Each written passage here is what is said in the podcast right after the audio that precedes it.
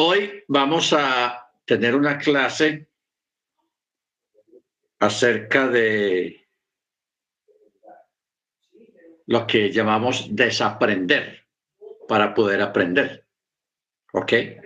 Porque ustedes recuerdan que cuando estábamos en la iglesia cristiana pensábamos que, que teníamos la razón y, o que teníamos la verdad, pero cuando entramos a la Torah nos dimos cuenta de que estábamos muy lejos de la verdad y de la realidad de la Torah.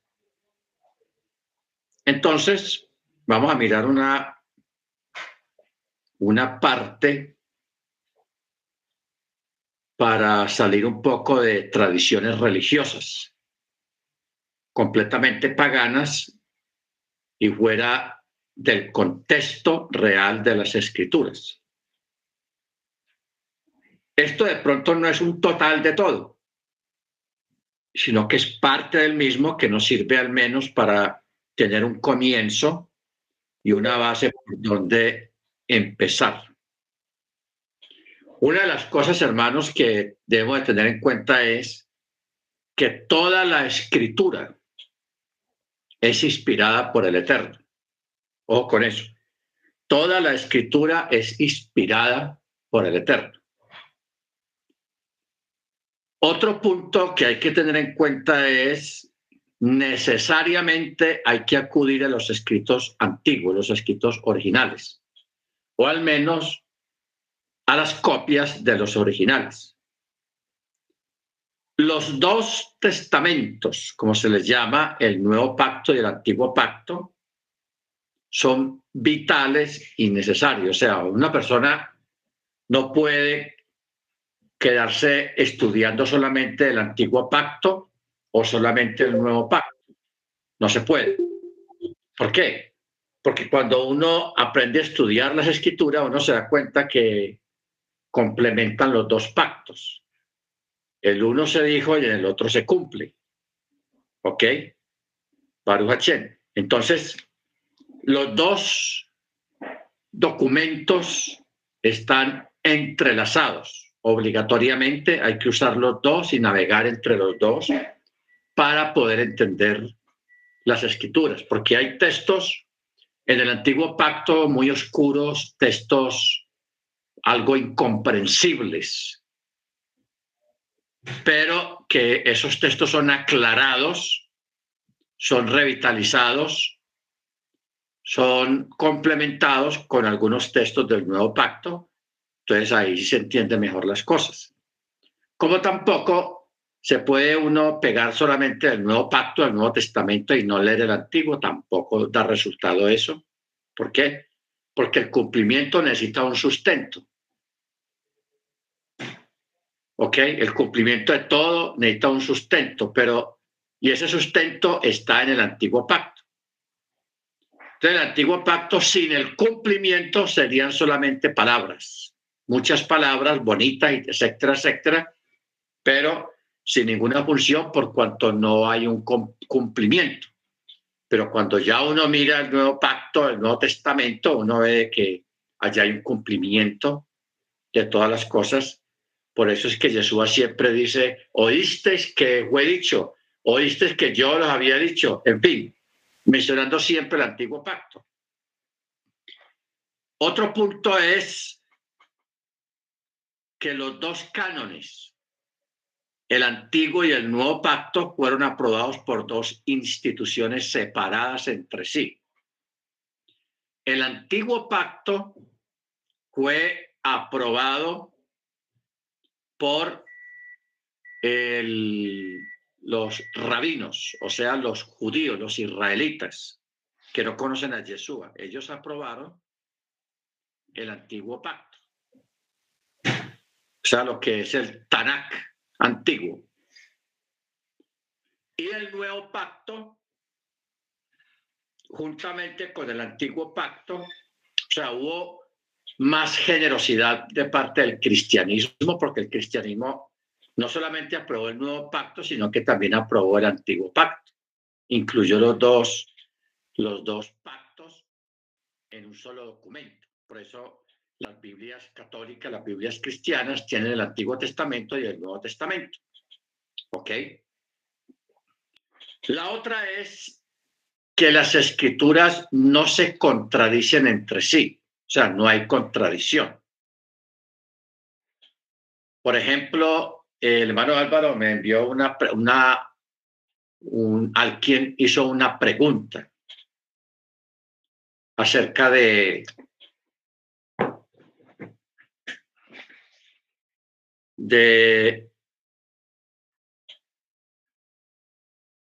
una aparente contradicción, que eso ya lo habíamos explicado alguna vez,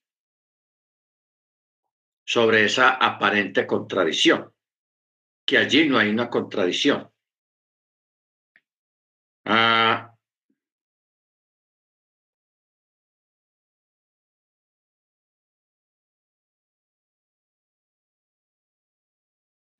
mire cómo dice, será que me pueden ayudar con un versículo bíblico que tiene para mí parecer un error. Mateo 27, 9. Dice que se cumplió una profecía que dijo Jeremías acerca de Judas, el que entregó a Yeshua, pero resulta que buscan Jeremías y no está esa profecía. Y la y busca Zacarías y allí está, que qué pasaría allí. Entonces, esta persona, pues aparentemente el que no conoce, aparentemente va a haber un error ahí, el que no sabe. ¿Cuál es la respuesta correcta sobre esto? Ustedes recuerdan que el antiguo pacto, el antiguo testamento estaba dividido en tres secciones. La Torá, los Nevi'im y los Salmos. Ojo, Torah, Nevi'im y los Salmos. La Torah eh, tiene que ver con los primeros cinco libros de la Biblia, o sea, los deuterocanónicos. Los primeros cinco libros de la Biblia, eso es Torah. Cuando se, se mira, por ejemplo, Primera de Reyes, Crónicas, eh, Esther, Nehemías, eso no es Torah. ¿Ok? Ojo con eso. Torah son los primeros cinco libros de Mochi. Eso es Torah. Luego, el otro encabezamiento es los Nevi'im, o sea, los profetas. Todos los libros proféticos de los profetas. Y luego están los libros históricos, o sea, los escritos,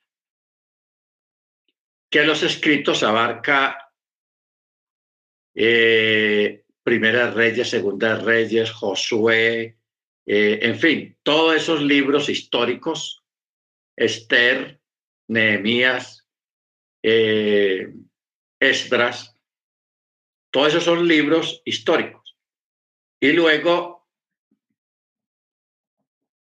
Y ahí tenemos las tres secciones. Ahora, en la antigüedad, en la época del Mesías, cada sección estaba encabezado por un libro. O sea, la sección de los de la Torá estaba encabezado por Génesis.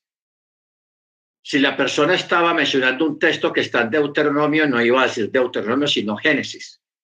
Ya la gente sabía de por sí a qué se estaba refiriendo que no era un error, la persona no estaba equivocando. ¿Por qué? Porque está hablando de un texto, no importa dónde esté, de, de Génesis a Deuteronomio. Entonces, el encabezamiento de esa sección es el libro de Génesis. Luego, el encabezamiento de los profetas a veces era Jeremías, porque a través de los siglos cambió los encabezamientos, pero en la época de Machía y de los Chalías, el, libro que encabezaba o el nombre que encabezaba la sección de los profetas era el libro de Jeremías. ¿Ok? Entonces, si la persona iba a decir algo de, de que está en Daniel o en Jonás o en Zacarías, él no decía Zacarías tal y tal, sino que daba la cita pero decía Jeremías. ¿Ok? Decía Jeremías. ¿Por qué? Porque de esa forma es que se manejaban los, las tres secciones de la Tanakh. Por eso es que se llama Tanakh.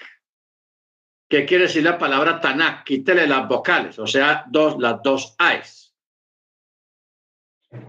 La T de Torah, la N de Nevi'im y la K de Ketubim, o sea, los escritos. Los escritos son Reyes, Crónicas, Josué, Jueces, todos esos libros, está en Ketubim, así se llama esa sección.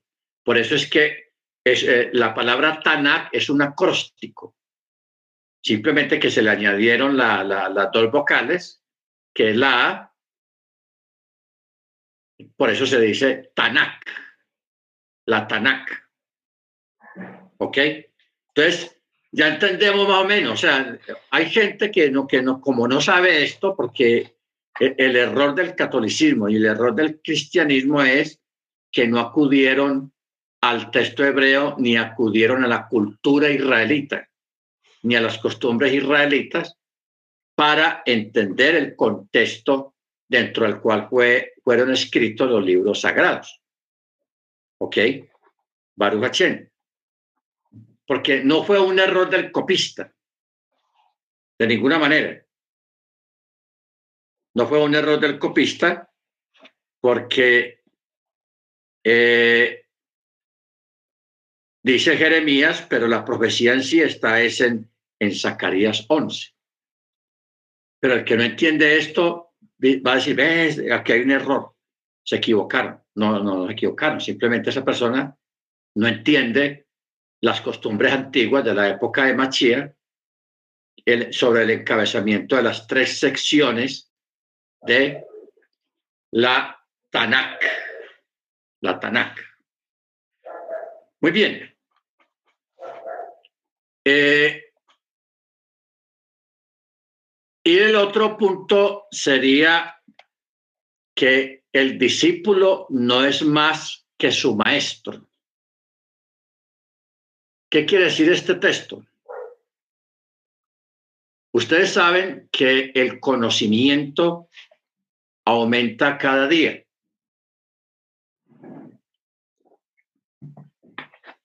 O sea, el conocimiento en todas las áreas va en aumento. ¿Ok? Entonces, ¿qué pasa? Hay dos áreas en la vida del ser humano donde se usa esta premisa. La primera es eh, a nivel familiar. Un padre de familia debe de procurar educar sus hijos, darle educación a los hijos para que los hijos lo superen a él económicamente e intelectualmente. ¿Ok? Entonces supongamos, un padre de familia era mecánico y le iba muy bien en la mecánica y se era experto en eso de mecánica de carros. A través de ese trabajo, este hombre le dio estudio a los hijos, les dio universidad. De pronto él no estudió universidad, pero trabajó bien y, se esforzó en trabajar para que sus hijos fueran a la universidad. Los hijos van a la universidad, hacen su carrera y tienen un empleo mejor remunerado, un empleo muy bueno, o pone un negocio, lo que sea. Entonces, e-, ese padre de familia cumplió la función de que el hijo es un profesional y tiene una profesión y gana de pronto más que el papá, gana más que el papá. ¿Ok? Entonces, lo que Jesús está diciendo aquí es que un hijo, aunque le vaya mejor económicamente que al papá, porque para eso el papá se esforzó, no, no tiene por qué tratar de ignorante o, o menospreciar al papá o creerse más que el papá, porque él llegó a ser lo que es primeramente por la voluntad del cielo, pero por el esfuerzo del papá. ¿Ok? Entonces, por eso sería un irrespeto que un hijo trate de humillar al papá o creerse la última Coca-Cola del desierto o creerse superior al papá, de ninguna manera. ¿Ok? Debe privar, de primar el respeto, la admiración, porque llegó a ser lo que es por el esfuerzo del papá, porque si el papá hubiera sido negligente, no le hubiera dado estudio, ¿a dónde va a dar ese muchacho o esa niña? ¿A dónde va a dar? A ningún lado. ¿Ok? A ningún lado. Siempre ahí está esa dependencia o, ese reconocimiento de que logró lo que logró gracias al esfuerzo del papá que se, se esforzó y para darle estudio. ¿Ok? Entonces, la otra parte es en el, en el aspecto de los maestros en, dentro del pueblo hebreo.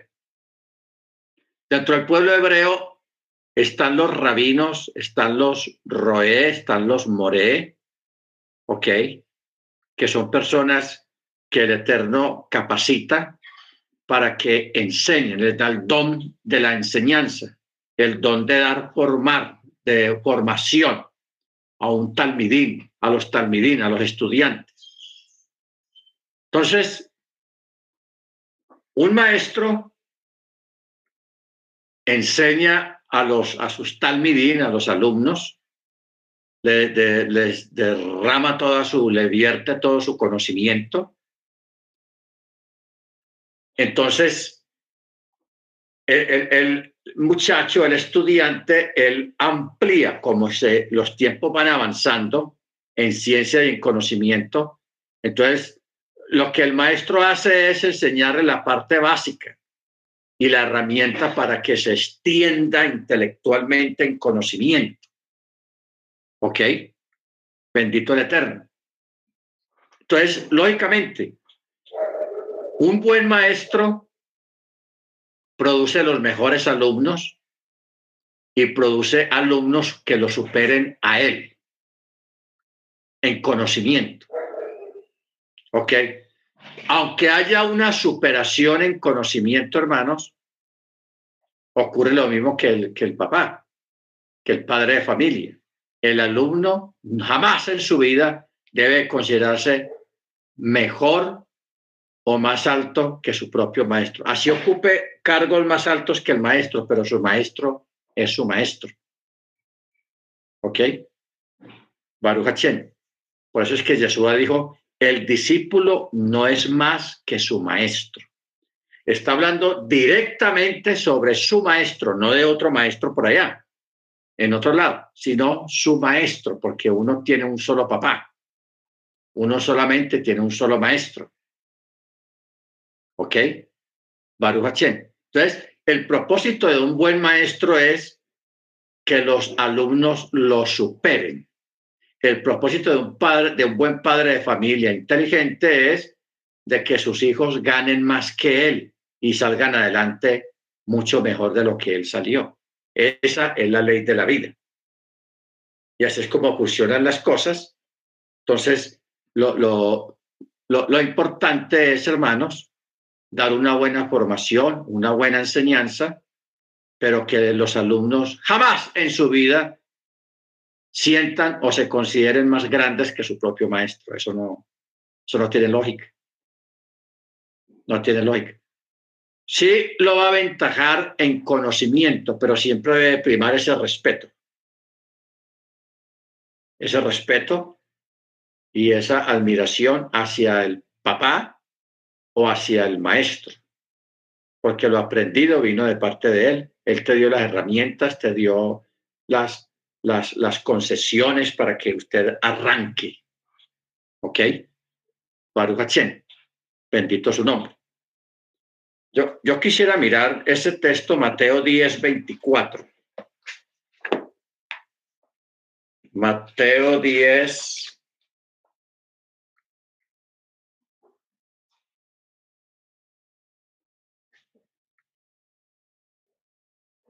10.24.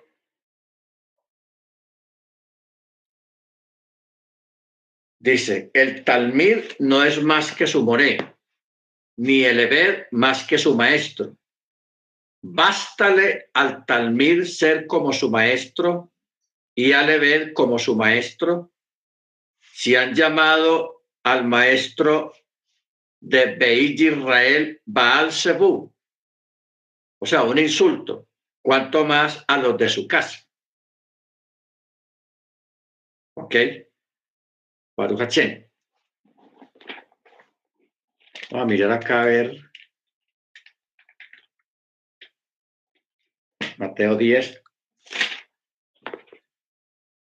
24.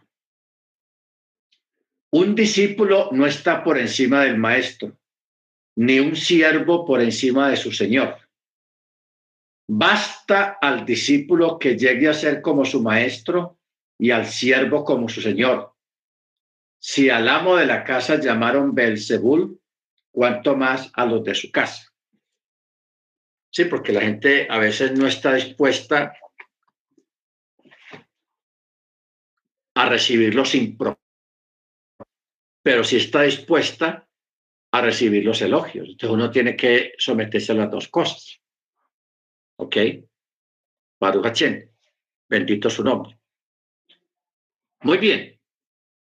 Tenemos aquí, por ejemplo, el primer texto de la Biblia, Génesis 1.1. Berechit bara Elohim et hachamayim beet harest.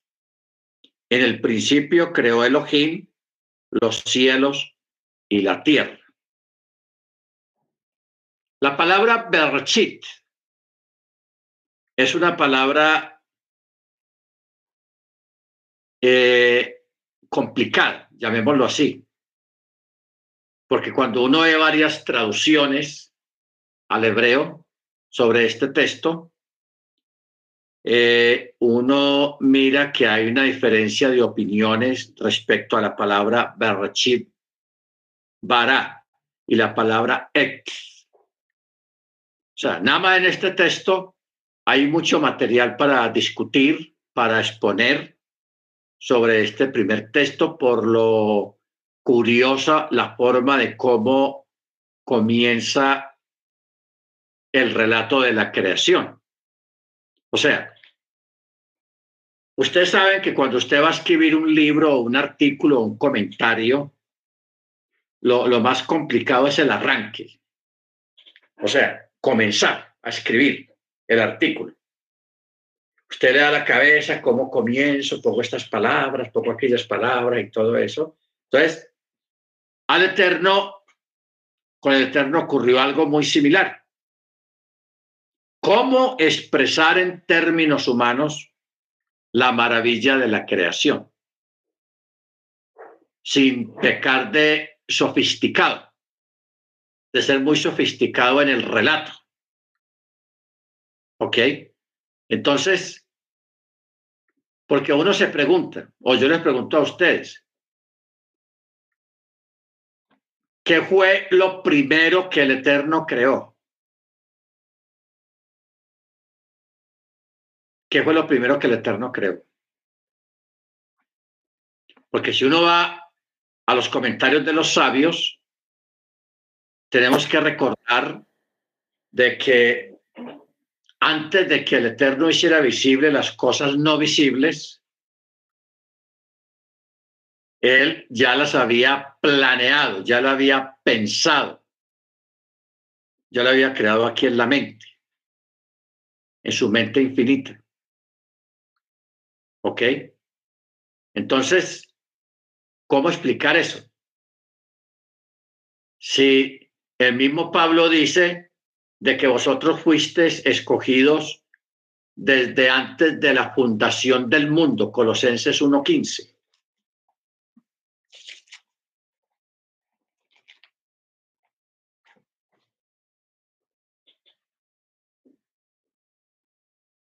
Él es la imagen del Elohim invisible, primogénito de toda creación.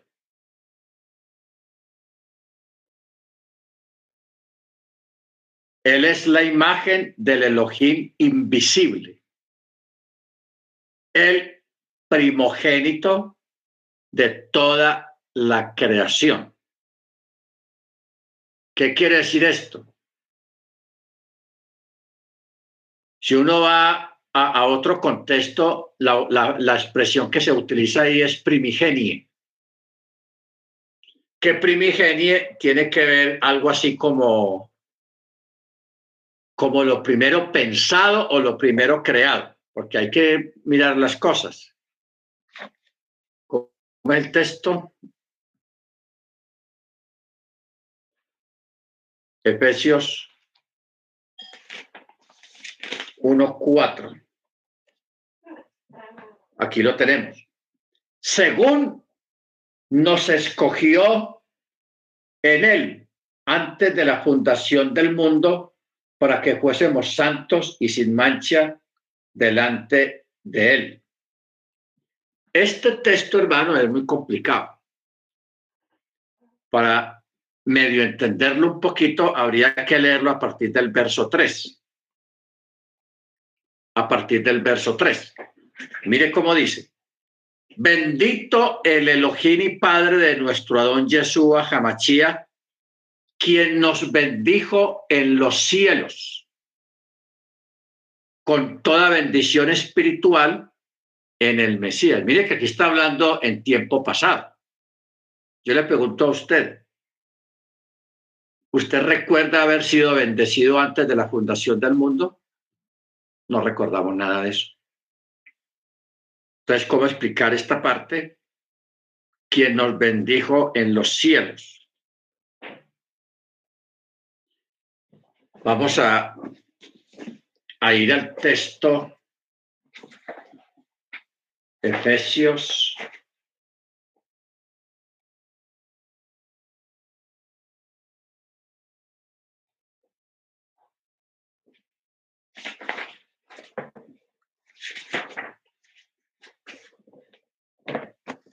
Efesios 1, 3. Muy bien.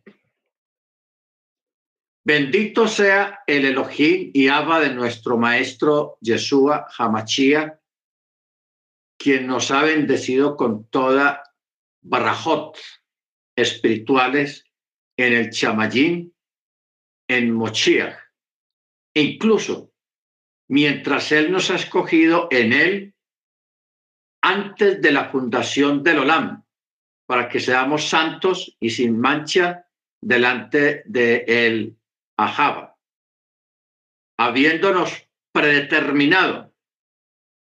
Yo sé que en todas las Biblias dice predestinado, pero esa palabra no es correcta, sino habiéndonos predeterminado para la adopción de hijos por Yeshua Hamachía para él mismo, de acuerdo a su buena voluntad. Ok.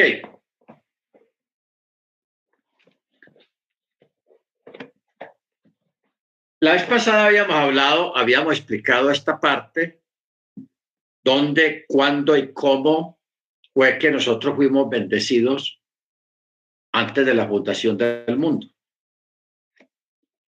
Yo quiero recordarle una cosa que lo mencionamos el lunes, acerca de un título que alguien eh, organizó una, unos programas, una programación. Entonces, él lo dijo de la siguiente manera, el título, la historia del futuro. Ojo, la historia del futuro. O sea que el futuro ya es historia. Ya es historia. Porque los primeros serán postreros y los postreros serán últimos. No, los postreros serán primeros. Los primeros serán postreros y los postreros serán primeros. Bueno, Acordémonos, hermanos, que el eterno no funciona mentalmente ni visualmente, él no funciona como nosotros los seres humanos funcionamos. Ojo con eso. O sea, nosotros pensamos que vamos hacia adelante, que los días van hacia adelante. Eso es lo que nosotros pensamos y es el concepto que tenemos o el concepto que nos metieron en, la mente el ser humano. ¿Ok? Pero hermanos, en, la mente del Eterno las cosas no funcionan así. Las cosas no funcionan. Cuando una persona cumple años, la persona piensa que está cumpliendo un año más de vida y no es, está cumpliendo, está teniendo un año menos de vida, no un año más. Porque si fuera un año más, la persona va a vivir 500, 800 años. Pero lo que a la persona, a nadie le están añadiendo años, sino que le están restando años, le están quitando años, un año menos, un año menos, un año menos, hasta que envejece y se muere. Pero nos hicieron creer que un año más de vida. Y así dice, ah, fulano, vamos a orar por fulano de tal que cumple un año más. Y no es un año más, es un año menos. Ok, un año menos. Ahora, ¿de qué manera nosotros lidiaríamos con el asunto de lo que dice acá, de que el Eterno nos bendijo en los cielos con toda bendición espiritual en el Mesías. A ver, yo quiero que ustedes aporten, pongan a trabajar la mente espiritual según el conocimiento que usted tenga de las escrituras, porque es que la, la base está en las escrituras. Entonces, en cuanto lo que usted entienda o sepa de las escrituras, analice este texto en su mente, en su ruach, en su espíritu, y trate de pensar cómo, si alguien me pregunta, bueno, explíqueme esto, cómo fue la cosa en Efesios 1.3. ¿Cómo así que nos bendijo en los cielos y yo no recuerdo haber estado allá? Yo no estaba allá. Y que con toda bendición espiritual. ¿Y cómo así que Él nos escogió en Él? Ojo, él, si el texto dijera,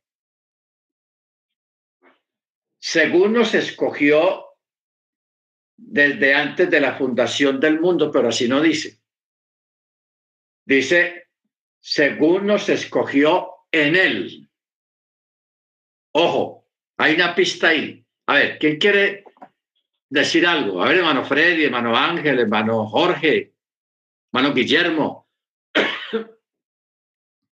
hermano Álvaro, hermana Yanira, hermana Cruz, hermana Ángel, hermana Seña, hermana Beatriz. A ver qué, qué les dice el Espíritu. Disculpe, pastor, esto es que acabé de entrar. Eh, ¿Me regala la cita, por favor? Efesios 1, 3 y 4. Gracias.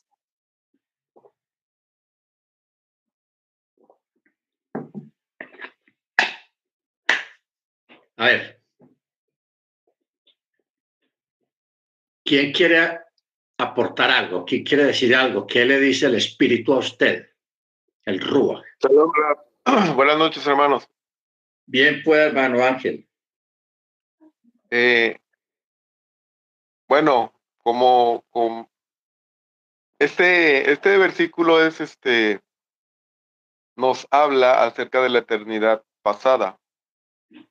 Eh, cuando nuestros, cuando fuimos creados por, por Hakadosh Baruch Entonces, eh, nos dice que dice, en él fuimos escogidos antes de la fundación del mundo. O sea que nosotros fuimos creados antes de que se formara la tierra. Y en él, él nos escogió.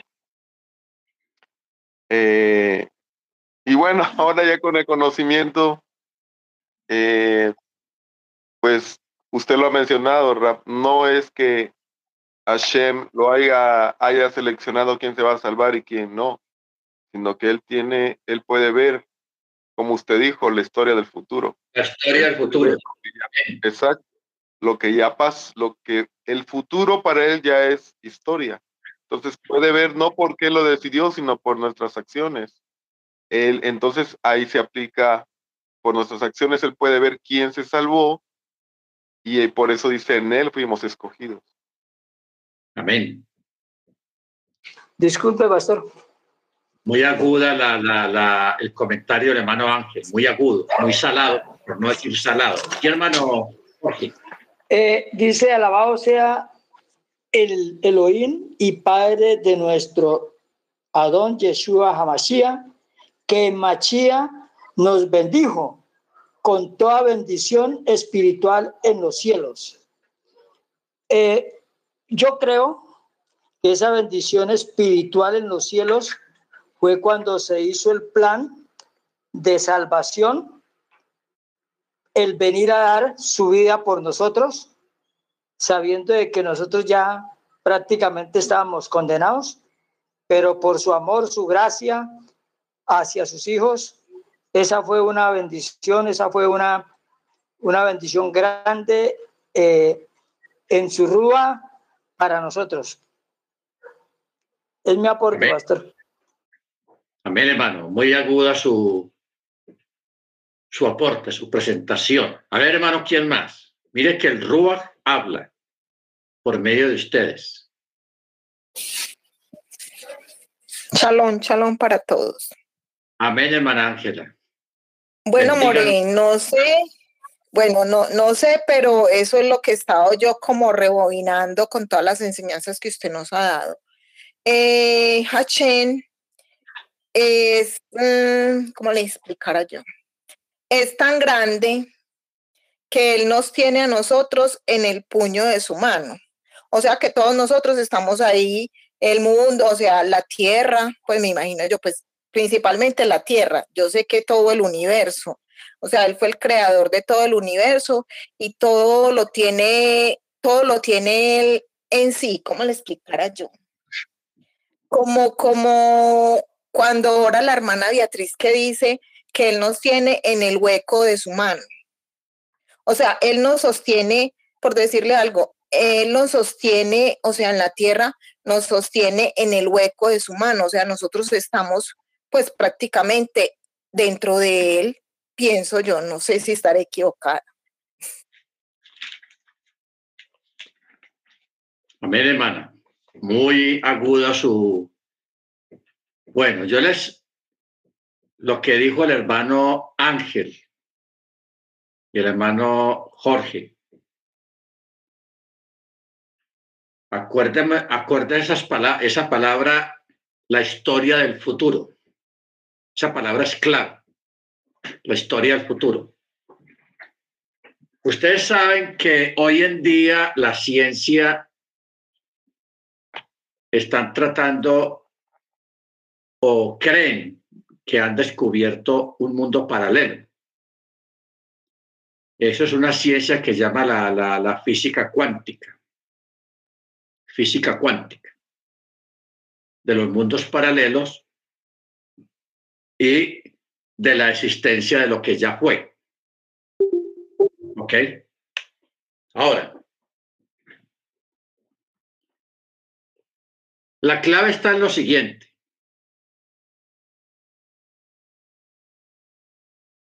Pablo, en el libro de Colosenses, él dice que la, los creyentes son el cuerpo del Mesías. Ojo con esto. Los creyentes son el cuerpo del Mesías. O sea, si no hubieran creyentes, no eso sería una cabeza sin cuerpo. ¿Ok? Entonces, teniendo en cuenta esto, de que los creyentes son el cuerpo del Mesías, y si el Mesías ya existía, ya era, ya, ya era, es y ha sido siempre por toda la eternidad, o sea que nosotros ya estábamos allá. Porque no vamos a... La, la, escritura en ninguna parte dice de que había una cabeza sin cuerpo por allá en la eternidad. No. siempre ha habido una, una, un cuerpo completo. Entonces, cuando el título del Mesías o el nombre del Mesías fue creado, porque los sabios dicen que una de las primeras cosas que el Eterno creó fue el nombre del Mesías, que es Yeshua Hamachia. Yeshua. ¿Ok? Y, el título del mesiánico, el título del Mesías, dando a entender a nivel pasado, a nivel presente y a nivel futuro, de que la venida del Mesías para la redención del pueblo hebreo, o sea, de la casa de Israel y la casa de Yehudá, eso era una cosa que ya estaba determinada, predeterminada desde antes de la fundación del mundo.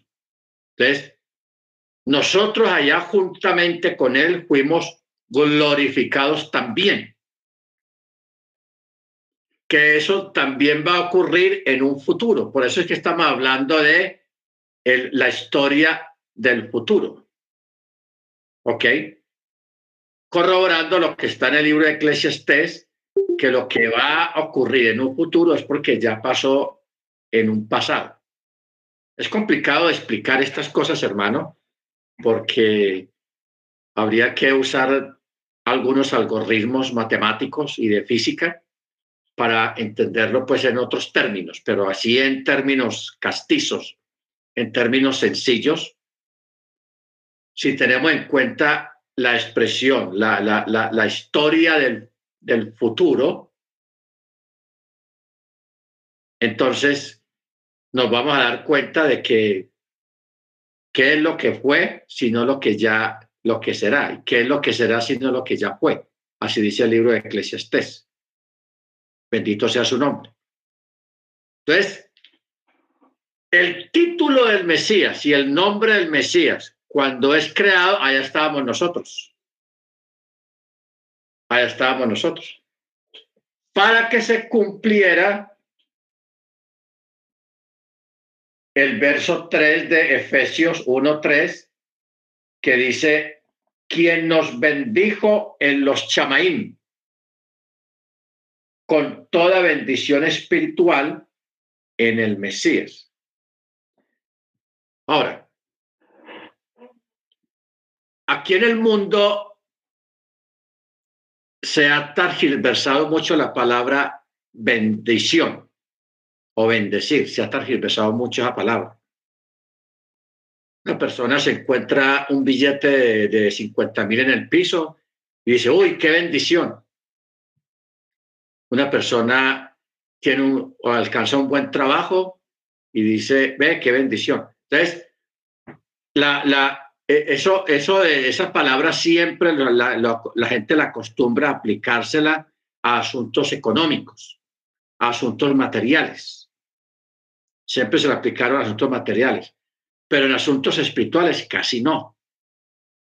Pero cuando se habla de verajá, cuando se habla de, de, bendición, hermanos, se está hablando de bendiciones de carácter espiritual, de privilegios, de derechos. O sea, es una bendición formar parte de la casa de Israel. Eso sí es una bendición. Ahí no está hablando de nada material. Es una bendición haber sido llamado a guardar la Torá. Eso sí es una bendición. Bendito sea el nombre del Eterno. ¿Ok?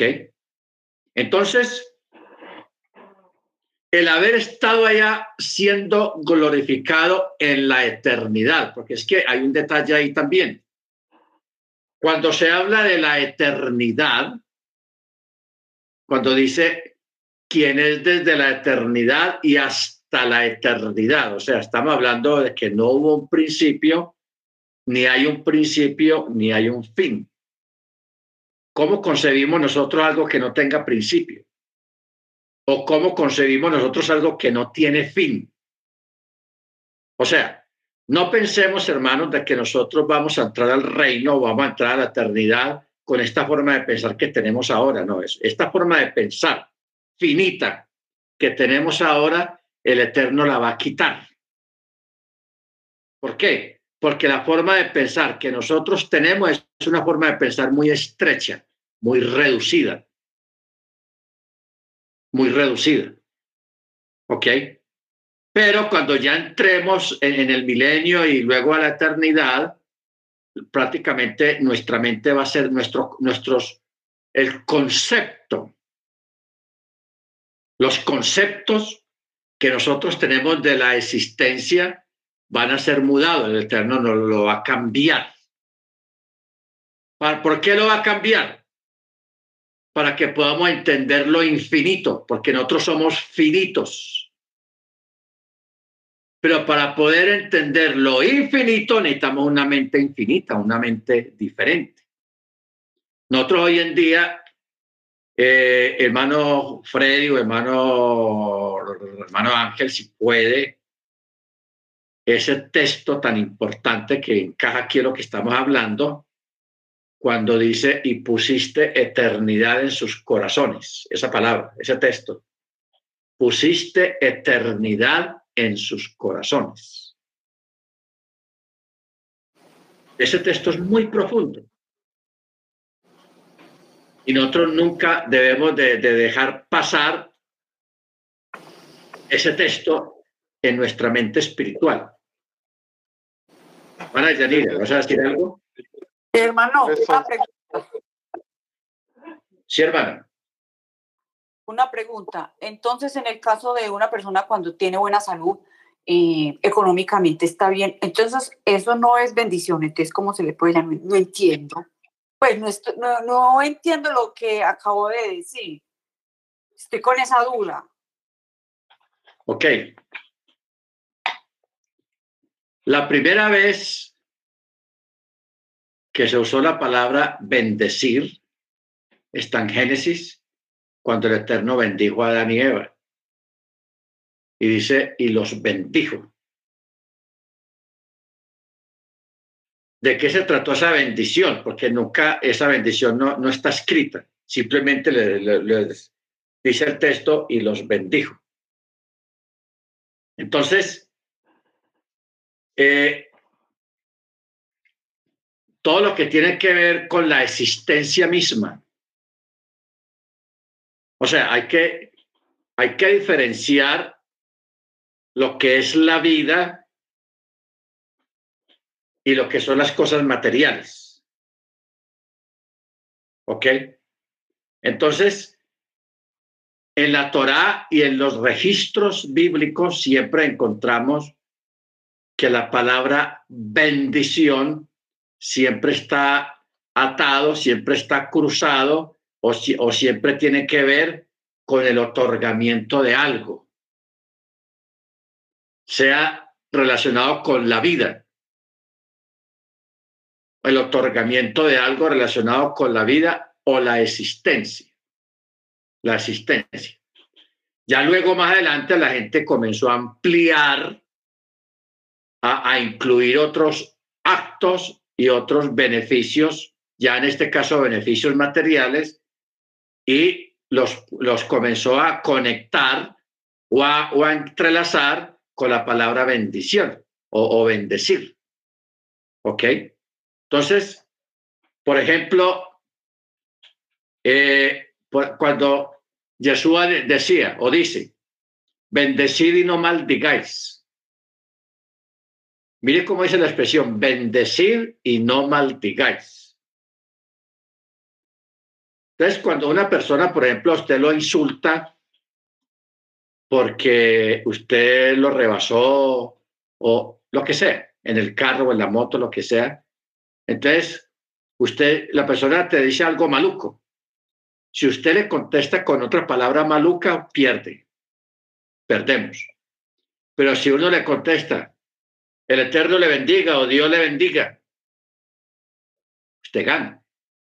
Ahí está usted otorgando un bien, una bendición, que ahí no, en ese caso o en ese aspecto no tiene nada que ver con algo material, sino la existencia misma y la presencia del Eterno en la vida de esa persona. Entonces, cuando una persona se lo pasa bendiciendo a las personas, Dios lo bendiga, shalom, bendiciones, y, y, siempre hay una palabra de bendición, así sea mental, ¿ok? Que por ejemplo, usted va por la calle y ve una persona que no puede caminar, pero tampoco tiene silla de ruedas ni un carrito, sino que lo hace arrastrándose con las manos, poco a poco. Entonces, usted cuando ve eso, usted llevado compasión, entonces usted dice, oh, el, el, el, Señor bendiga a esa persona por tanto esfuerzo que tiene que hacer para, para caminar, para moverse de un lado a otro. Que el Señor lo agracie, que el Señor lo bendiga. Entonces, ese es el tipo de bendiciones que más debemos nosotros de procurar hacia los demás. Bendito sea su nombre. Ahora, cuando ya se trata de bendecir el nombre del Eterno o bendecir al Eterno, mire, yo le pregunto a, todos ustedes, ¿usted cree que usted puede, que el Eterno tiene necesidades? ¿Que el Eterno tiene dependencias? ¿O alguna necesidad? ¿Que el Eterno tenga frío, tenga calor, tenga un problema? Imagínese uno decir que el Eterno tiene un problema. Entonces, nosotros sabiendo eso, de que el Eterno es completo y es perfecto, en él no hay sombra de variación. Entonces, cuando la, la, la, la, escritura dice que la gente o algunas personas bendecían al Señor, ¿en qué consiste esa bendición? Si el Eterno no necesita nada. Entonces, cuando se trata de bendecir al Eterno es de adorarlo, de glorificarlo, de reconocerlo a Él como lo más grande y lo más sublime que hay en la, en la creación. ¿Ok? Entonces, ahí se está expresando una bendición, bendecir al Eterno. El que usted lo bendiga no lo hace el más grande, ni más ancho, ni más gordo, ni más glorioso, de ninguna manera. Porque Él no depende de, Padre Nuestro, ni de, ni, de nada, ni de bendiciones del ser humano. Cuando una persona bendice a alguien, al Eterno, que es perfecto y que no necesita nada, simplemente está reconociéndolo en su rajén, en su bondad, en su misericordia y en su grandeza. Un reconocimiento, porque tú eres grande, porque usted es magnánimo. Por eso en el judaísmo se acostumbra mucho el Baruch Hashem. Baruch Hashem, o sea, bendito sea su nombre. No porque no sea bendito, o porque Él será bendito si lo bendecimos, no, sino un reconocimiento. Un reconocimiento. Así de sencillo. Bendito sea el nombre del Eterno. Ahora, volvamos a lo del a lo de la historia del futuro.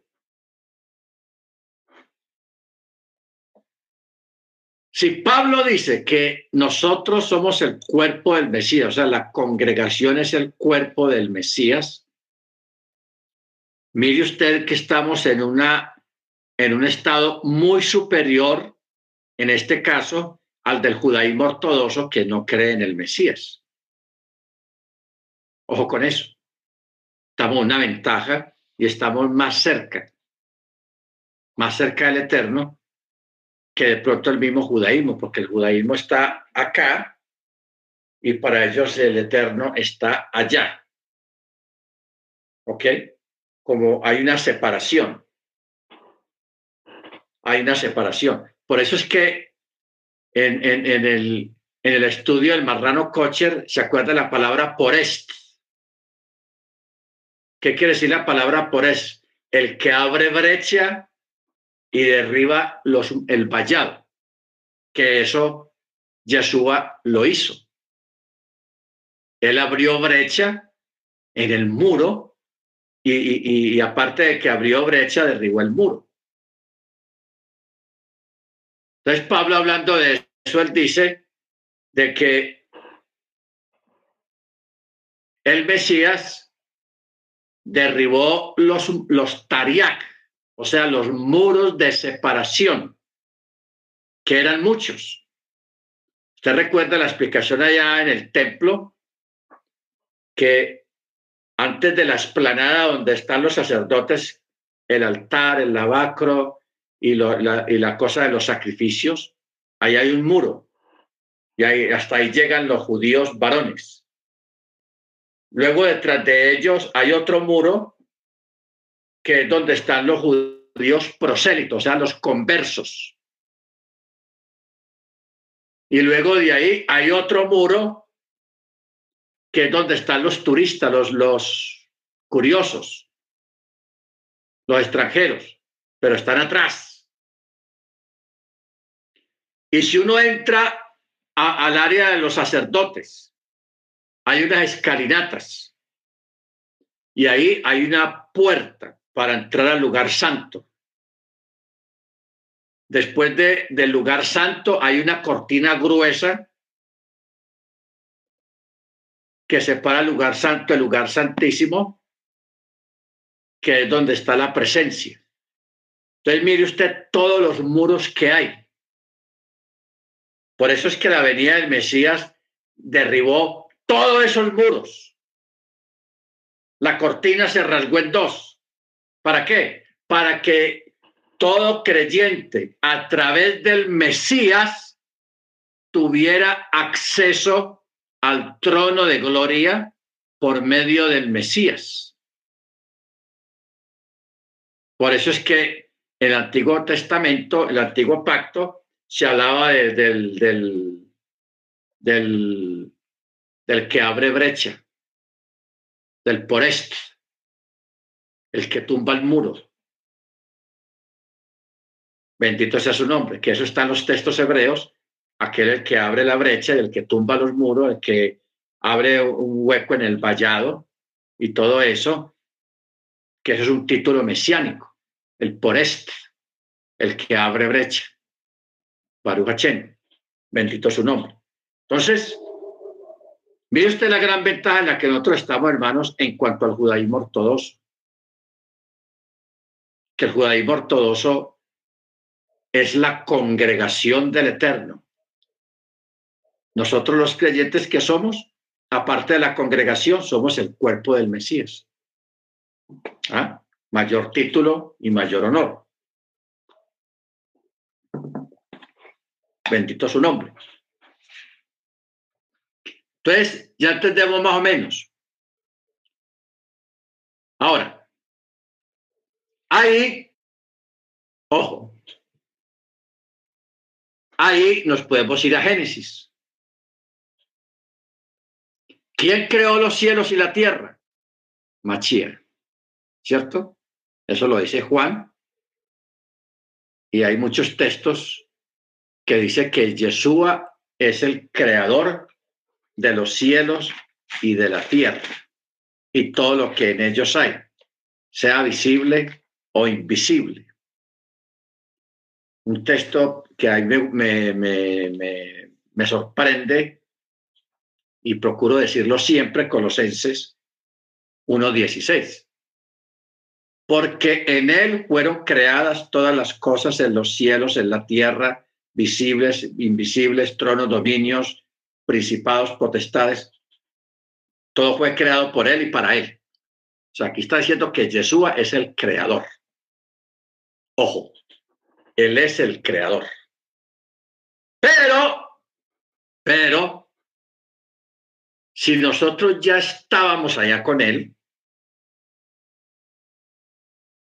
ojo, si nosotros ya estábamos allá con Él, participando de la creación, entonces, como entidades espirituales, porque no, no existíamos todavía físicamente, pero espiritualmente sí.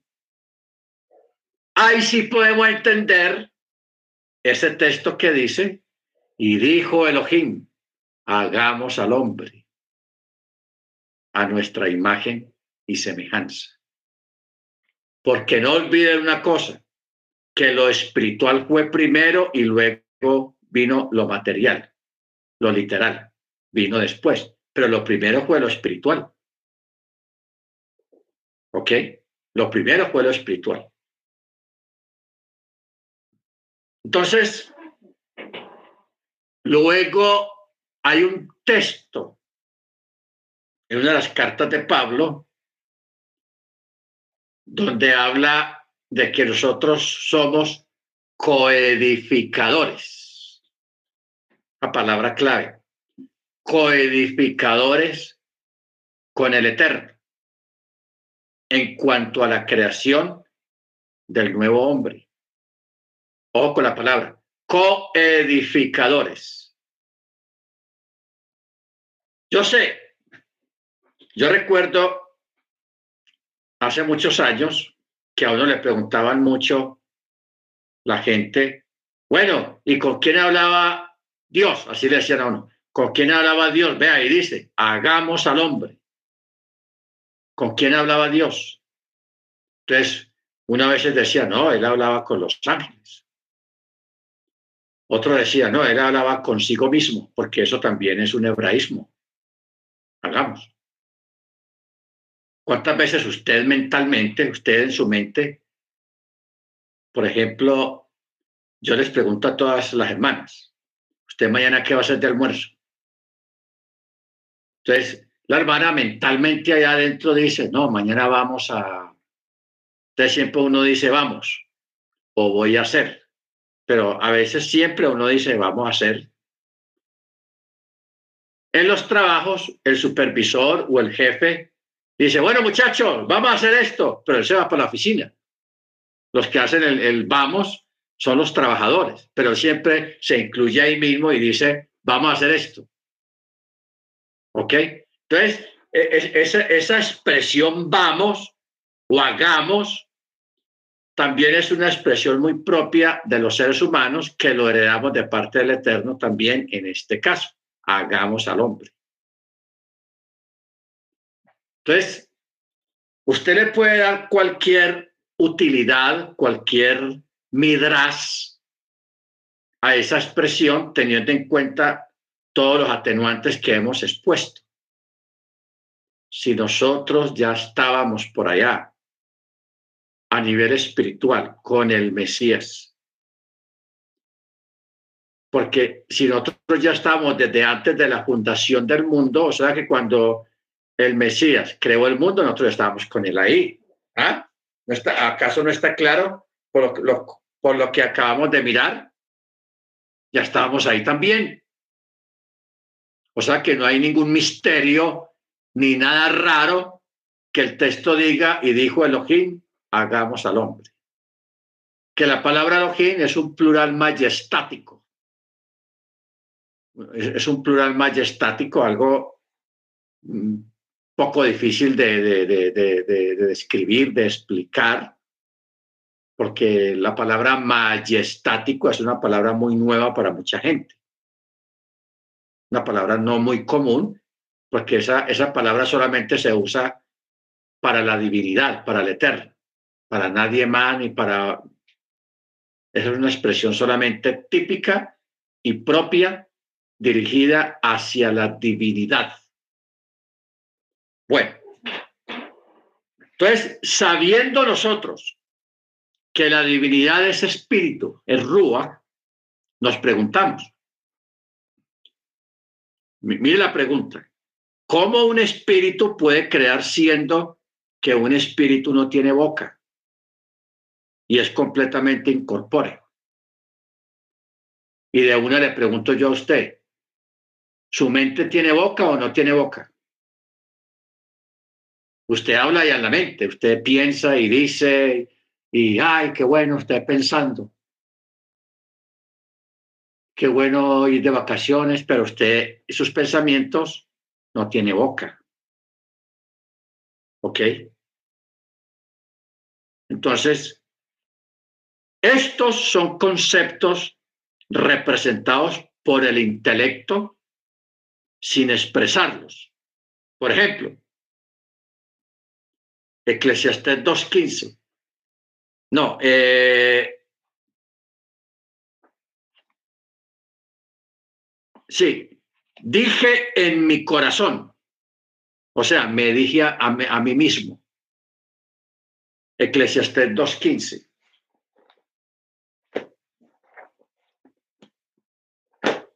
Vamos a mirar el texto.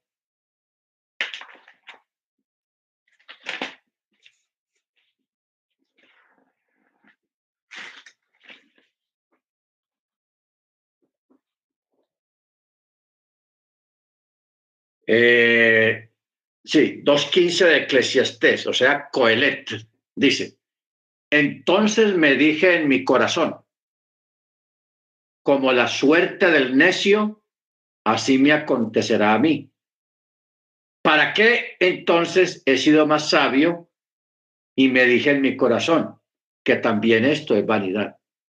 Entonces, aquí tenemos, hermanos, en, el libro del predicador, o sea, Coelet, que está hablando de una persona que está analizando la vida, analizando las cosas, está pensando, porque nosotros los seres humanos somos seres pensantes,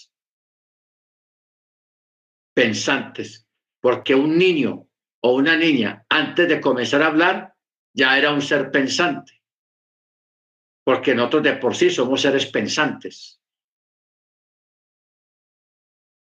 porque la mente nunca se cansa de pensar, pero la, boca sí se puede cansar de, hablar y hablar y hablar y hablar y todo eso, pero la mente nunca se cansa, no tiene límites.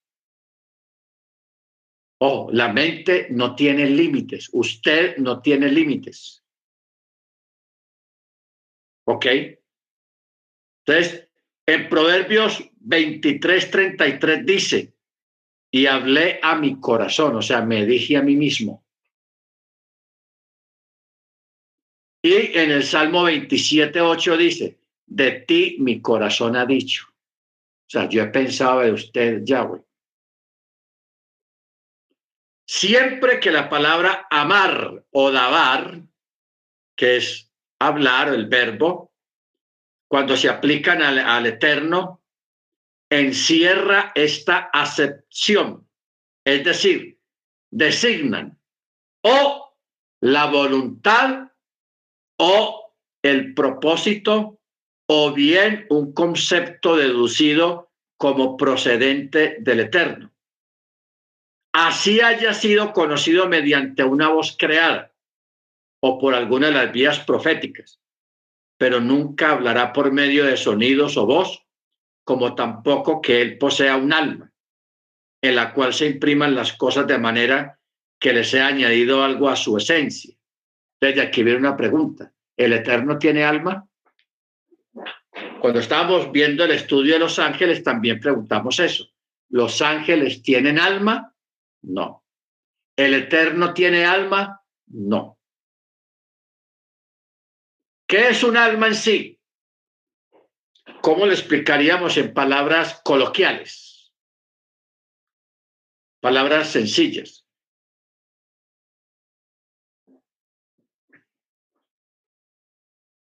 El Eterno, Él creó las almas.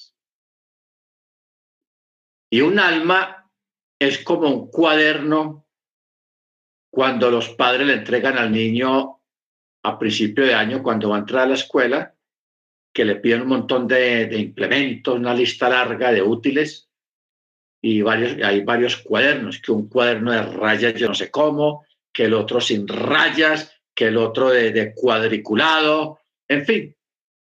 Entonces, un alma es como un cuaderno blanco, en blanco, que cuando una mujer concibe, entonces ya el alma baja y entra ahí en, su interior, en su, en su interior.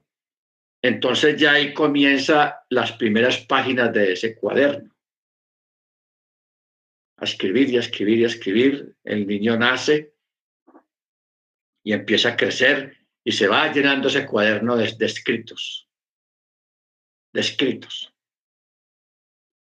¿Ok? Eso es un alma. Entonces, nosotros decir que o pensar que el Eterno tenga alma es imposible. Porque el Eterno no tiene alma, ni es un alma tampoco. Porque Él tiene todo el conocimiento, Él tiene toda la capacidad y Él tiene todo el poder de su fuerza. Y a Él no hay nada que le sea inherente y no hay nada que Él desconozca. Entonces, no puede, no puede ser un alma o no puede tener alma. Antes Él creó las almas de esa manera.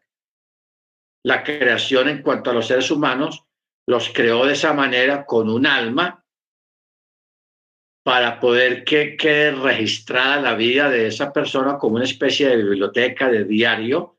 Cada persona es un libro para que esa persona en, la, gran biblioteca del Eterno celestial, que cada persona representa un libro, porque así dice la escritura.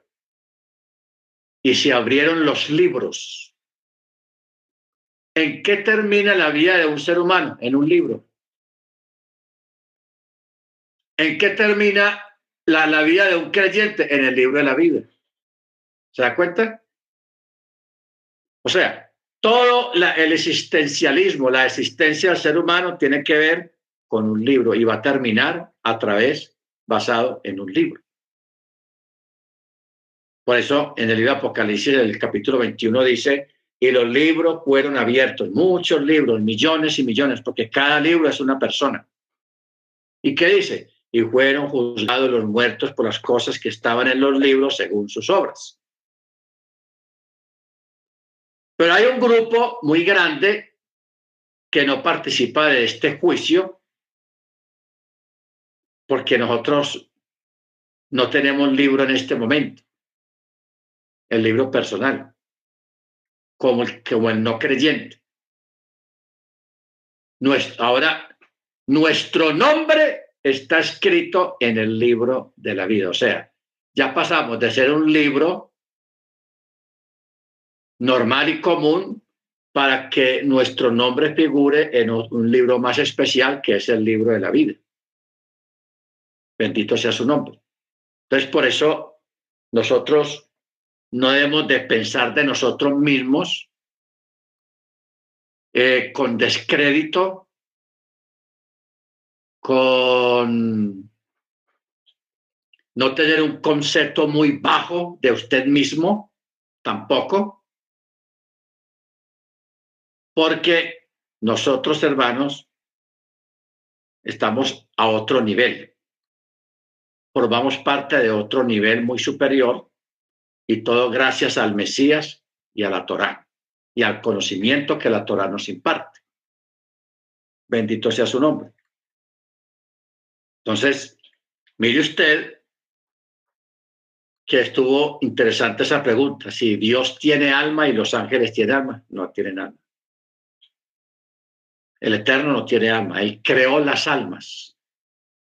Entonces, si Él creó las almas, ¿cómo uno va a decir que de que Él tiene alma o no tiene alma? Eso es imposible. Él creó las almas. Porque todo lo que es la creación, Él la creó, pero el hecho de que Él haya creado no quiere decir que Él sea la creación. O que Él sea igual a la creación, no. Lo único que nosotros tenemos de parte del Eterno es su imagen y semejanza. ¿Ok? Su imagen y semejanza. Bendito sea el nombre del Eterno. O sea, eh, la palabra Selem. Selem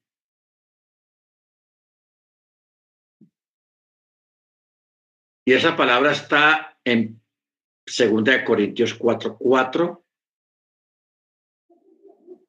Mire cómo dice, en los cuales el Dios de este mundo cegó la mente de los incrédulos para que no les resplandezca la luz de la buena nueva, o sea, el Evangelio, de la gloria del Mesías, quien es imagen del Eterno. En Hebreos 1.3 dice, quien siendo el resplandor de su gloria y la imagen misma de su ser, y quien sustenta todas las cosas con la palabra de su poder.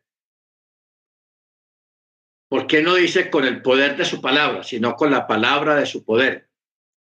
Habiendo efectuado la purificación de los pecados, se sentó en la gloria de la majestad en las alturas.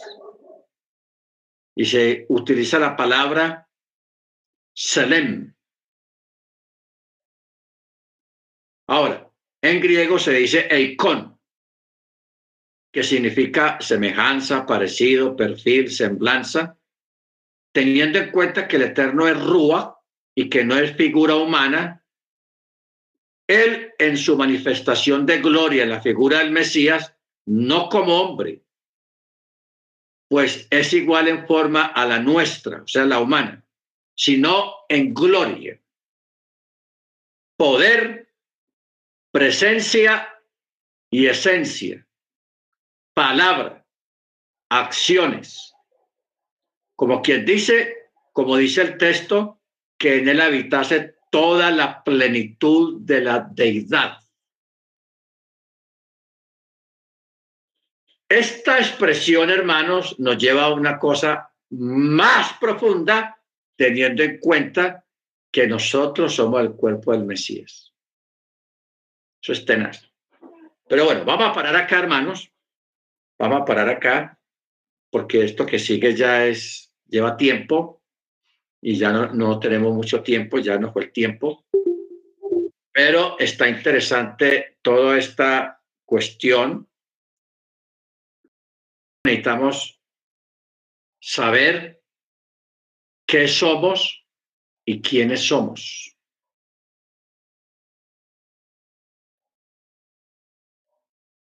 Ojo, ¿qué somos y quiénes somos? Recuerde que Moche, cuando estaba allá en la montaña, él le preguntó al Eterno, ¿qué eres? O sea, ¿usted qué es? No, digo, no le preguntó quién, ¿usted quién es? Él sabía quién era. Pero fue más allá y le, preguntó, ¿qué eres, Señor? ¿Usted qué es? Increíble. Y eso es lo que nosotros tenemos que entender también, ¿qué somos nosotros? ¿Qué es usted en el eterno, en Machía? Amén. En la próxima clase vamos a responder y a entrar en esta parte. Bendito sea el nombre del Eterno. Amén. Muy bien. Vamos a pedirle a la hermana Yanira para que nos despida en oración. Hermana Yanira, bien pueda.